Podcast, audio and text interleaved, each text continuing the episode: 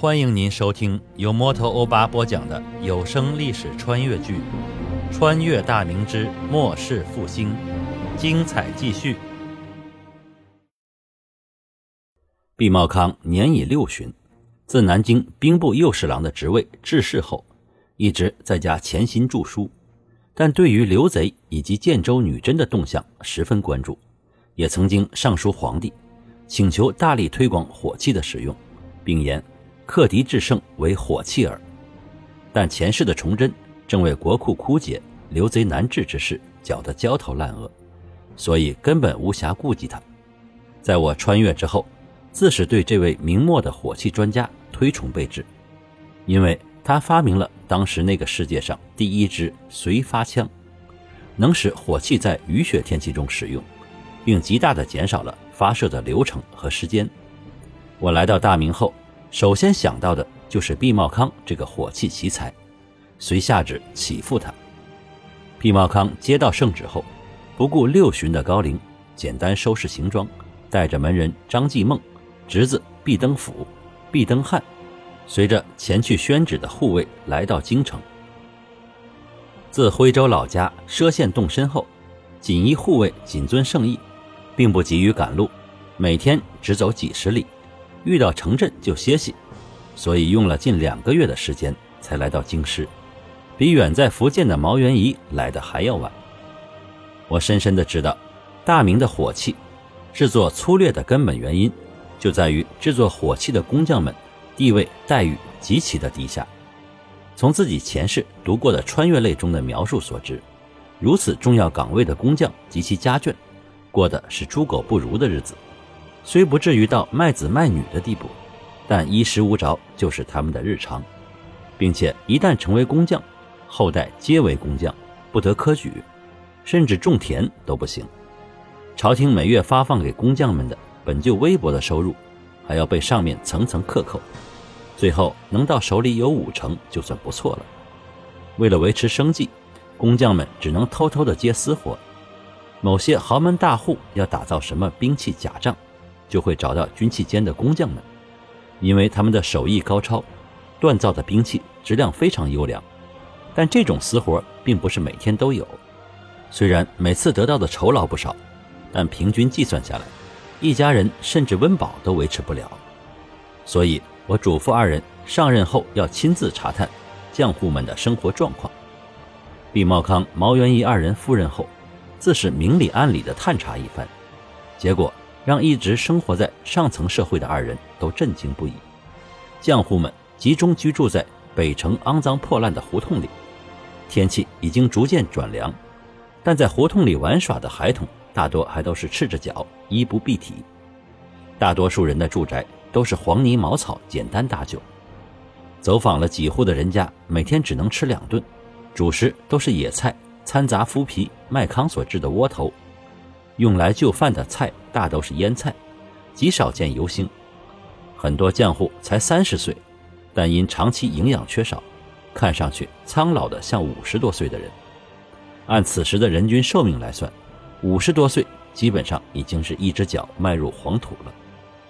二人查探过后，自是感伤不已，进宫向皇帝禀报了此行的所见。我虽然大体清楚，但并未亲眼的目睹过。听完二人的描述，来自后世的我沉默良久。这种惨状就发生在我眼皮子底下，这着实让我受不了。沉默了过后，我与二人就如何改善这种状况进行了商议。随后令王承恩自内堂中拿出五万两白银，交于毛毕二人，用于军器间短期所需及改善工匠生活所用。毕茂康、毛元仪召集军器间制造火器。弓箭、兵器、帐篷、被服等所有的军资在内的所有工匠，共计五百余人，以及军器间所有的官员杂役。毛元仪亲自上台宣布，圣上自内堂拿出白银，给予每户工匠五两的安家银，采买发放米五斗，白面三斤，猪肉一斤，棉布一匹，用以改善生活。所有兵器制造严格执行质量检查。制作火器的工匠每完成一件，就要把名字刻于其上。将来要是出现问题，制作的工匠会被罚银五两，扣除当月的薪酬。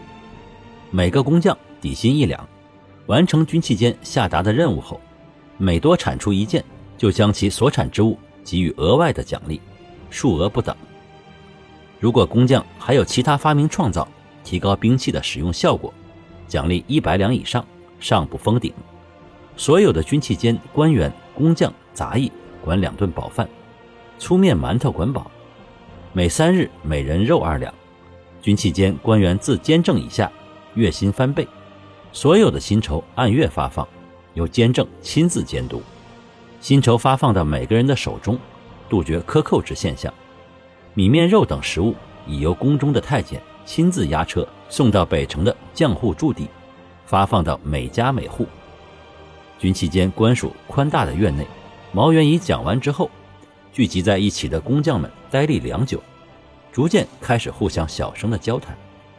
有没听明白的，小声的询问着别人。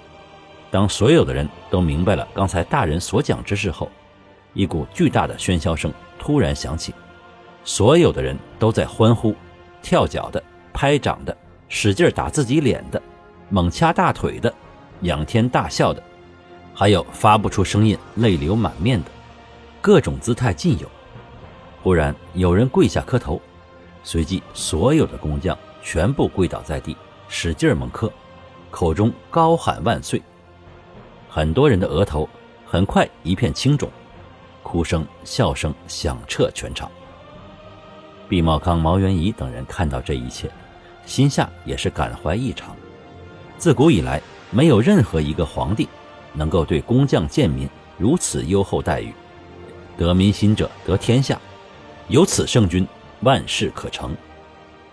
等众人的情绪逐渐平复下来后，毕茂康起身走到台子前面，令众人起身，开口说道：“吾等皆是大明子民，朝廷养我等两百余年，至此刘贼肆虐天下之际，你等更是要拿出全身之力气，努力工作，制作出最好的火冲刀枪，交于前方流血奋战的战士们。”兵器每精良一分，前方的战士就会多杀伤一个贼寇。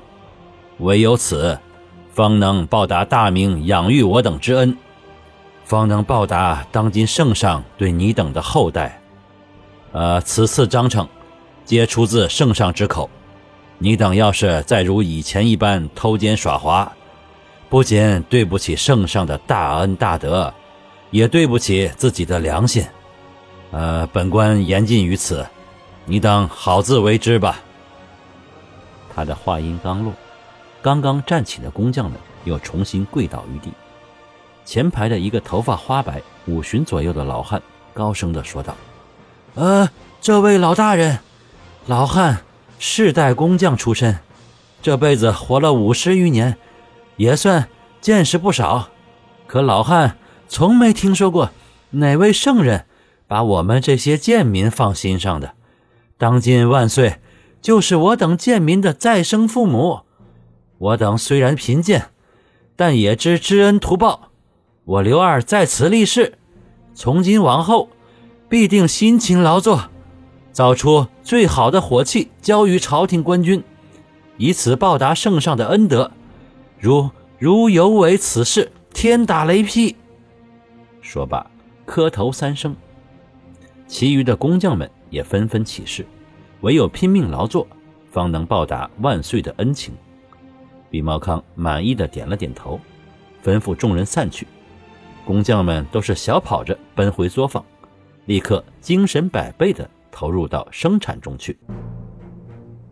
感谢您收听由摩托欧巴播讲的历史穿越剧《穿越大明之末世复兴》，欢迎加入我的八分圈。下集精彩继续。